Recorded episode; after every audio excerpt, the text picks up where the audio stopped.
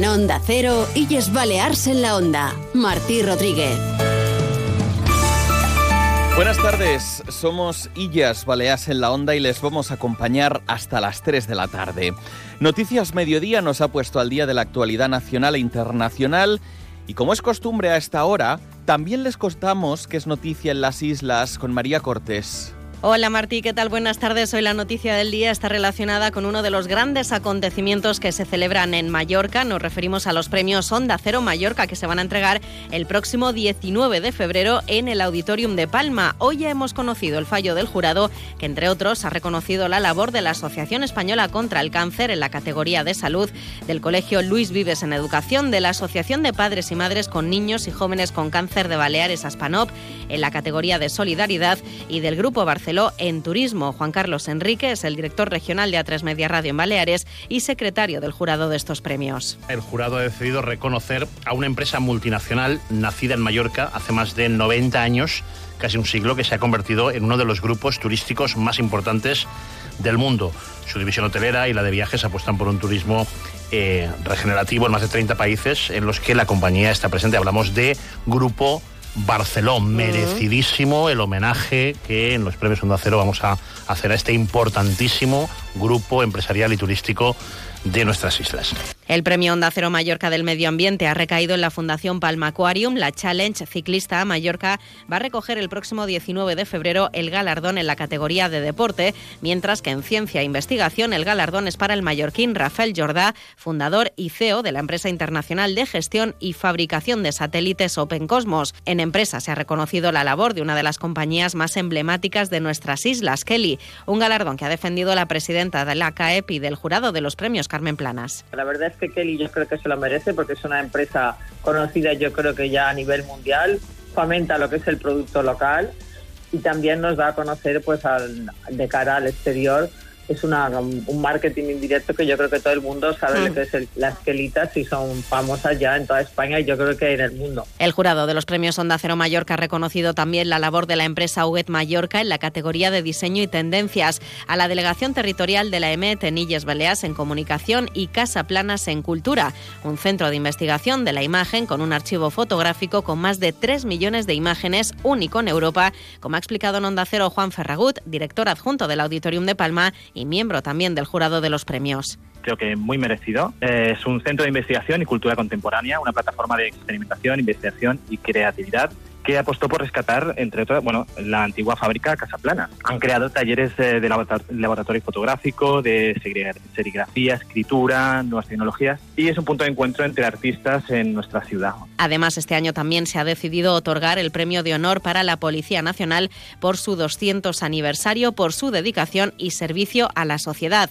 Los periodistas de Onda Cero, Elka Dimitrova y nuestro compañero Martí Rodríguez van a ser los presentadores de la ceremonia de entrega de estos galardones en una gala que también va a contar con el humorista y colaborador de esta casa, Agustín El Casta, y de la banda Anagats, que tocará este año en la gala que se va a celebrar, recuerden, el 19 de febrero en el Auditorium de Palma a las 7 de la tarde. La ceremonia, por cierto, está abierta al público mediante invitación gratuita que ya pueden conseguir a través de la página web del Auditorium de Palma. Invitados están, por supuesto, los oyentes de Illas, Baleas en la Onda, los fieles a Onda Cero ya saben, esa cita lunes 19 de febrero a partir de las 7 de la tarde en el Auditorium de Palma con ese homenaje a 12 organizaciones, entidades, personas y empresas, en este caso de la isla de Mallorca.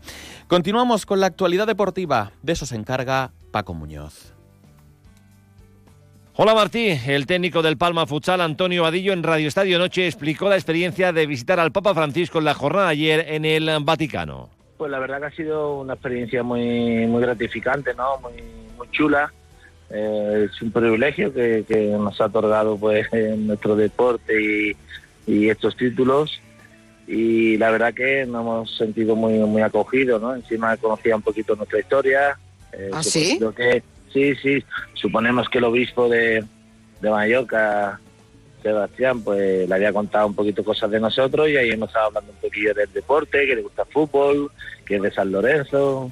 Bueno, nos ha contado ahí un par de cositas. Sí, le hemos regalado ahí una camiseta, le hemos regalado alguna bufanda. Eh, le hacíamos la broma que a nosotros la bufanda en Mallorca, pues la verdad que no nos hace mucha falta. Pero bueno, igual ahí eh, en Roma suele hacer un poquito más de frío y, y le podría venir bien. La delegación mallorquina se llevó hasta Roma la Copa Intercontinental y la de Champions.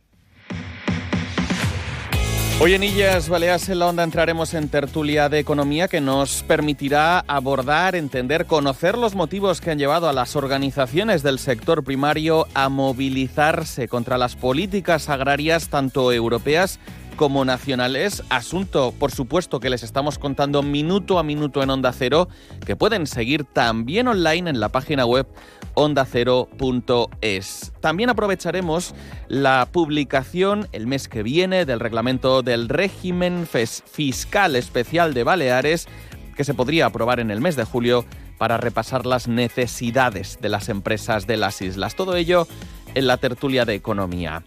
Antes pongamos la vista en las carreteras. Vámonos hasta la Dirección General de Tráfico. Chusa Fernández, ¿cómo se circula por la red viaria? Hola, ¿qué tal? Bueno, pues eh, hoy tenemos complicaciones en la autopista de Mayor. Durante todo, toda la jornada hemos tenido la ocupación del carril derecho a la altura de la salida entre el aeropuerto y Campastilla a causa de unas obras que durante la jornada, como decimos, ha estado causando tráfico lento que continúa en estos momentos. Ahora mismo tenemos a partir del kilómetro 4 aproximadamente hasta el hasta el siete y medio que es donde tenemos esta, este corte del carril eh, un tráfico muy lento y, parones puntuales, así que si tienen que circular por esta zona eh, tengan precaución y, sean pacientes. Por otra parte tenemos el habitual tráfico lento en la entrada a Palma desde la carretera de Valdemosa hacia la vía de cintura y en la vía de cintura en sentido aeropuerto entre las salidas del, um, del uh, cementerio y de la salida hacia, hacia la carretera de Inca, hacia la autopista de Inca. Esto por el momento. Buenas tardes. Onda Cero, Illas Baleares.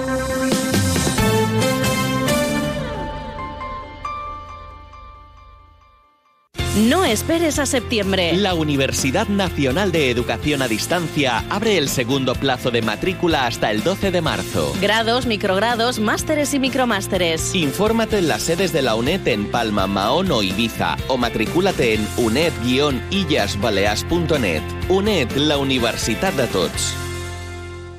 Onda Cero Illes Balears.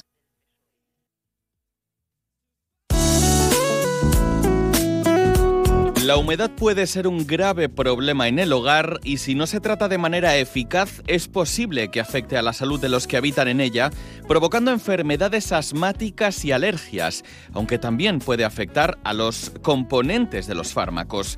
Hoy hablaremos de cómo identificar y tratar los diferentes tipos de humedades. Y para saber más sobre este asunto nos acompaña el doctor Bartolomé Beltrán, asesor médico de Onda Cero. Doctor Beltrán, buenas tardes. Hola, muy buenas tardes. ¿Qué tipos de humedades pueden aparecer en nuestros hogares? Pues es muy importante conocer cuando existe un problema de exceso de humedad en nuestra vivienda y ponernos en manos de los mejores profesionales. Un conato de agua en los cristales o moho en las paredes pueden ser una pequeña señal de alarma de que una vivienda tiene humedades. Existen, y quiero recordarlo, tres tipos de humedades. La humedad por capilaridad, por filtración, es decir, cuando estamos por debajo del terreno, y por condensación, un problema del que, a diferencia de España, en Europa están muy acostumbrados. ¿Puede afectar esa humedad a los medicamentos que tenemos en casa? Lo cierto es que los medicamentos deben conservarse en unas condiciones de temperatura y humedad muy concretas. Hay que tener en cuenta que los sitios muy húmedos o aquellos donde se alcancen temperaturas extremas pueden perjudicar a los componentes de cualquier fármaco. Por lo general, el almacenamiento de medicamentos en lugares donde la temperatura y la luz son inadecuadas y además donde la humedad es excesiva, pueden provocar que sus activos se queden sin efecto o se vuelvan tóxicos.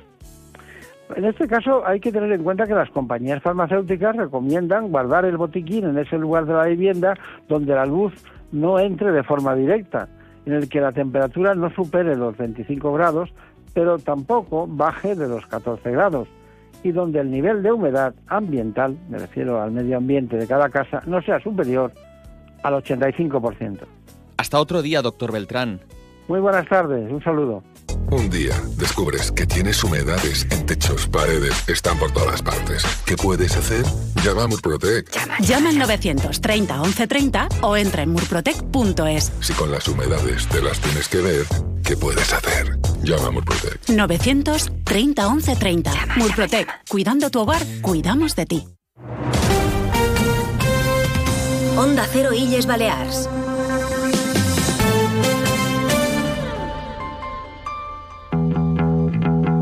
Tres menos 20, 14 y 40 minutos están en directo en Onda Cero. Este programa se llama Illas Baleas en la Onda y si se acaban de conectar, les adelanto que nos esperan 20 minutos de tertulia de economía. En Onda Cero.es les estamos contando que los agricultores mantienen el pulso de las protestas a las que se unen las principales organizaciones. Aquí en las islas, precisamente hoy, les contamos que una de esas protestas tendrá lugar el 19 de febrero, tractorada en la que podrían llegar a participar 150 tractores. Las cuatro organizaciones agrarias de las islas van de la mano, están reclamando, entre otras cosas, que Baleares cuente con un régimen similar al que disponen las islas menores del mar Egeo.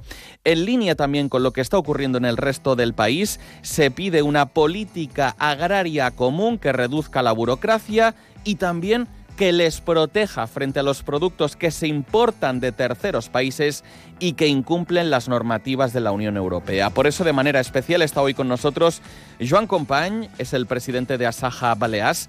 Senyor Company, benvingut a Onda Cero. Expliqui'ns el motiu de convocar aquesta tractorada. Molt bon dia a tots, estimats oients i d'Onda Cero. Bé, avui mos hem reunit les tres OPAs, és a dir, a Saja, COAC, i, que és Unió de Pagesos, IUPA i cooperatives, per convocar una tractorada per dilluns, dia de 9 de febrer, en solidaritat i en línia a tot el que està passant a nivell d'Europa.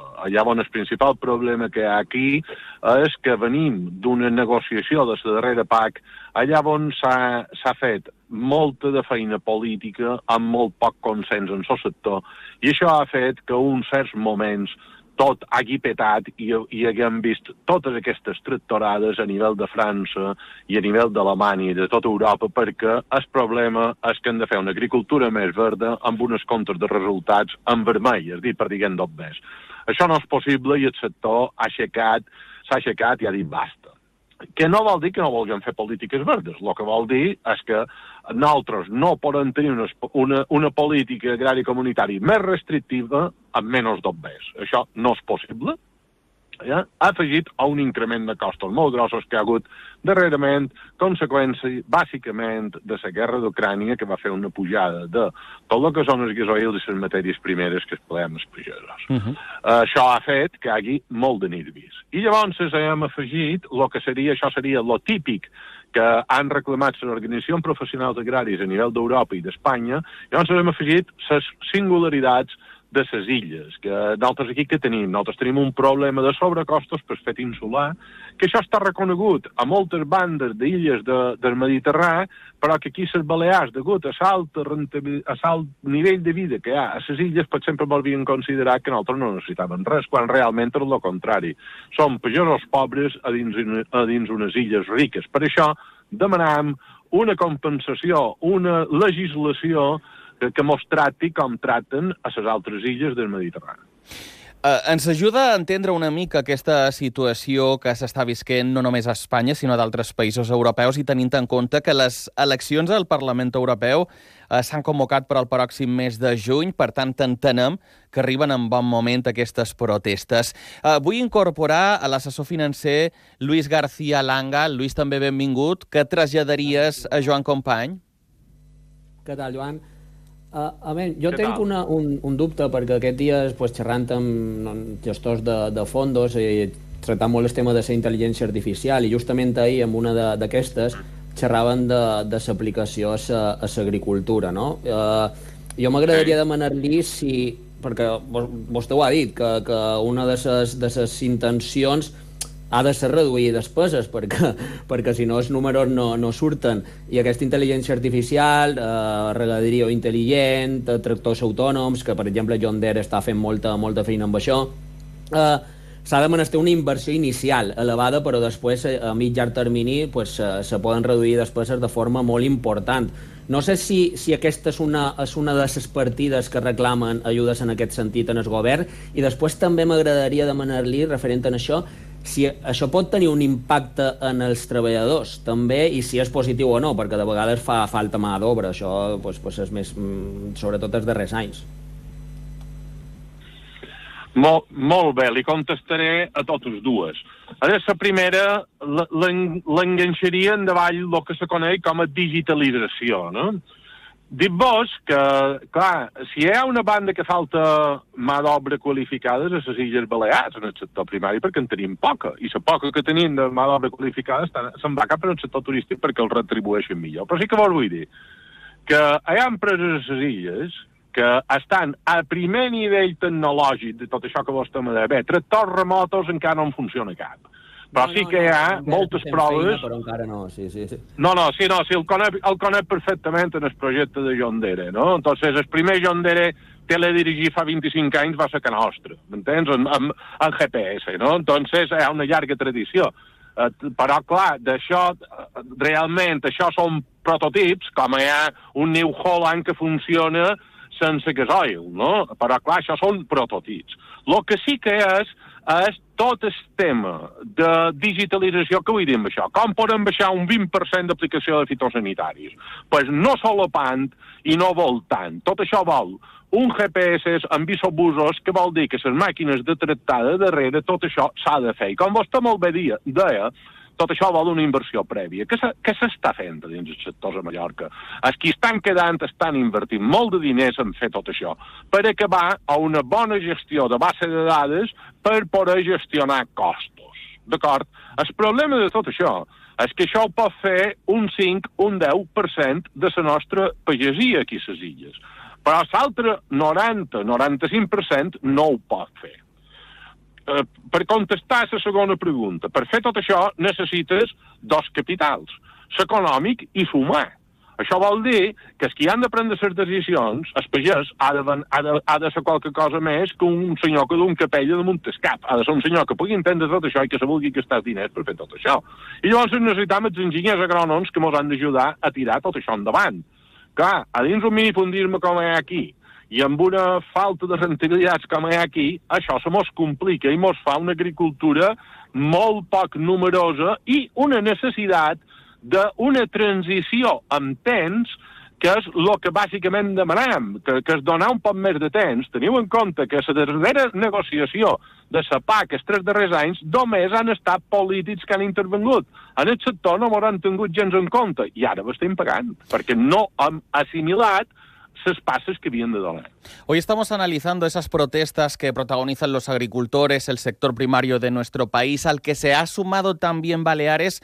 De manera especial contamos con Joan Compañ, el presidente de Asaja Baleas, uno de los protagonistas que participan en directo en Onda Cero en Illas Baleas en la Onda cuando son ya las 2 y 48 minutos. Quiero incorporar y quiero saludar también a Santiago Lafuente, es economista, es asesor fiscal y financiero y además vicepresidente de la Unión de Cooperativas Agrarias de Baleares. También está presidiendo el Consejo Rector de Coinga.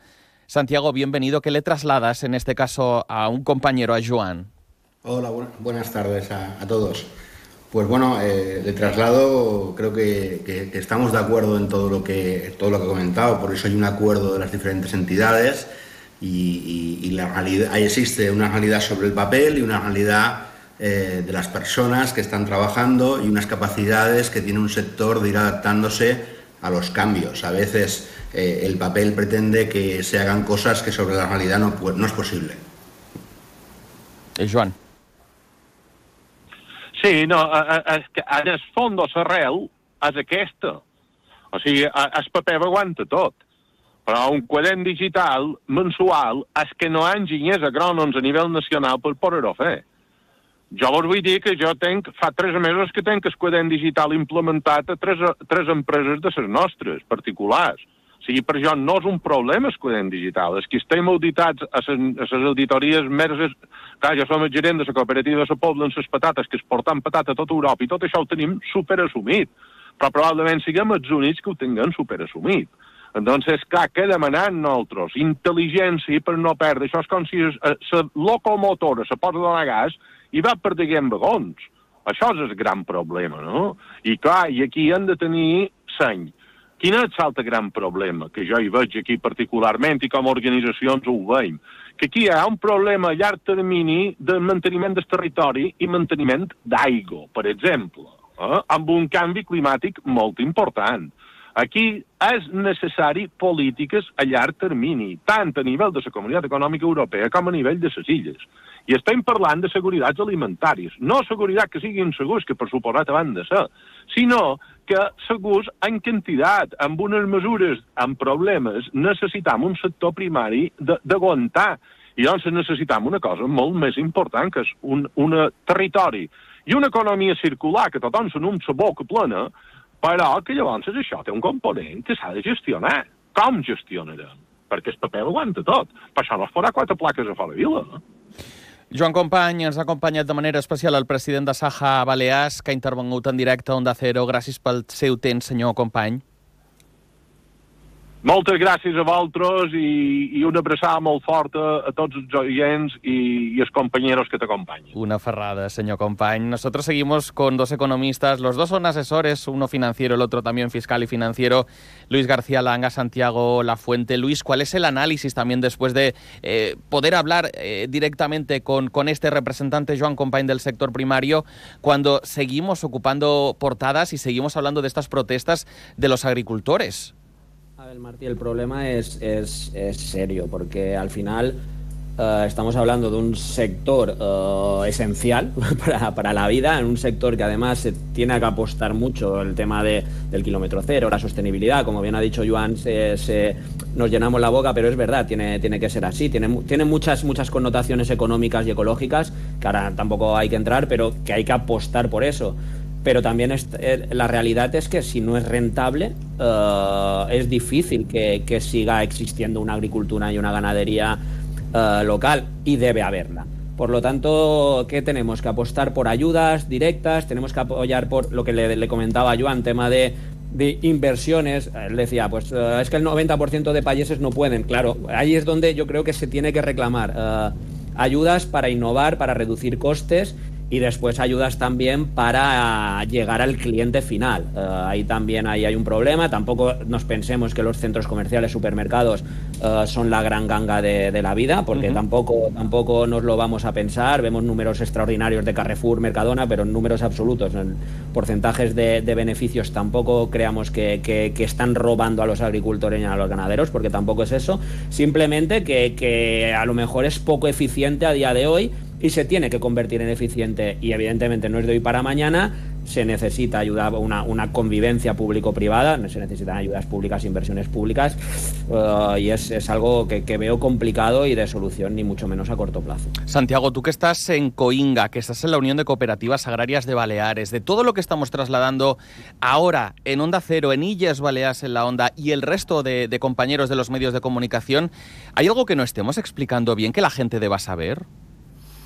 Bueno, hay, una visión en, fuera, fuera, de, fuera del sector, se le critica que es un sector muy subvencionado, que, se reciben ayudas, que, se queja continuamente.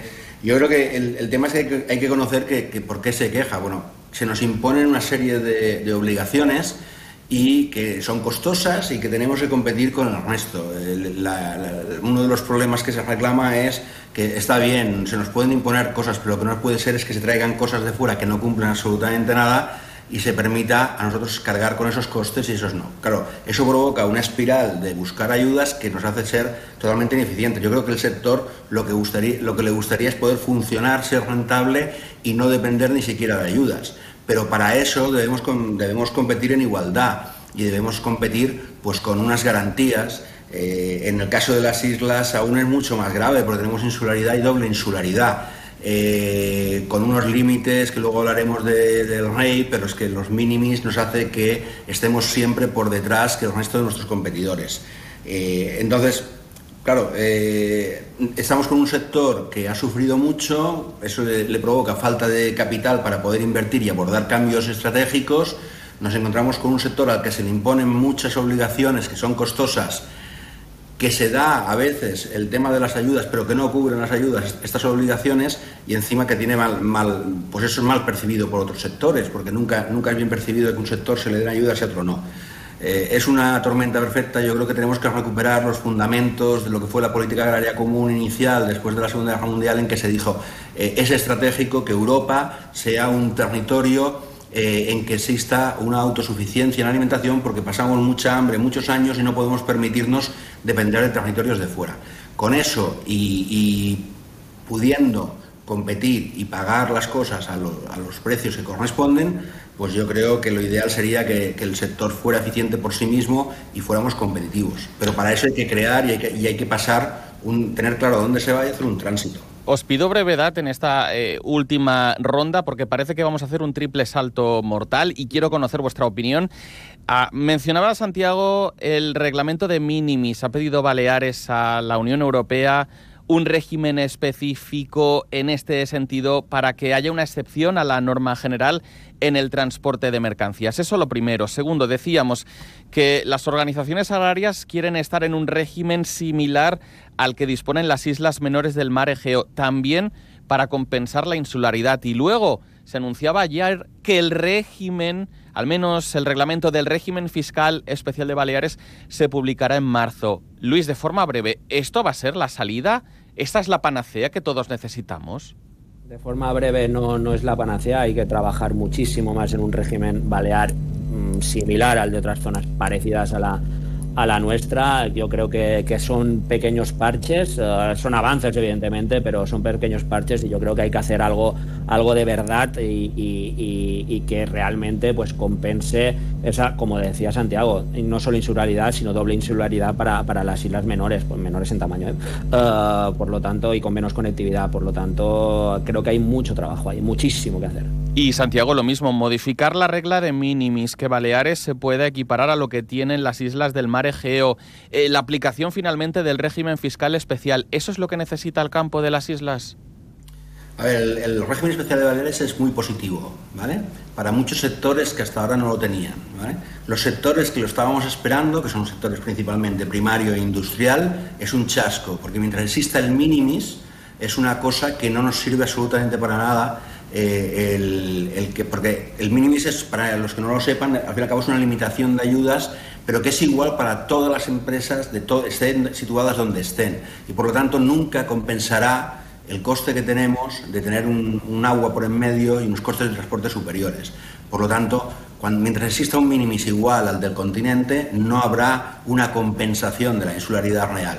¿eh? Eh, no sé si te he contestado todo.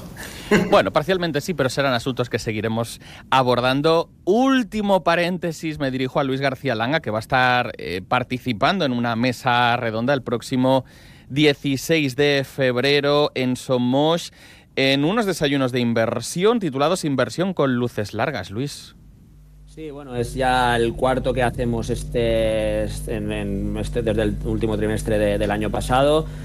Son desayunos destinados a gente que le, que le gusta invertir o que quiere destinar eh, parte de sus ahorros a la inversión financiera, a la inversión vía fondos de inversión. Traemos a grandes gestoras internacionales. En esta ocasión traemos a, a Flossback Store, una, una gestora alemana con muchísimo prestigio, muchísima cantidad de dinero gestionado y con muchísima historia, que nos van a hablar un poquito de cómo invertir tanto en renta fija, que puede ser un año interesantísimo para esto, como en renta variable, sectores que van a ir bien, por ejemplo, la inteligencia artificial de la que hablábamos antes. Y será es una, una mesa redonda con, con pues un público bastante limitado en cuanto a un aforo muy limitado y invitamos a desayunar, es un desayuno de inversión, por lo tanto, eh, además en un, en un, sitio que para mí, pues, pues como mucha gente sabe, es, especial, que es en, en, la sala Tunnel Experience de, de Somos, a pie de campo de, del, a pie del césped del Mallorca, una sala increíble.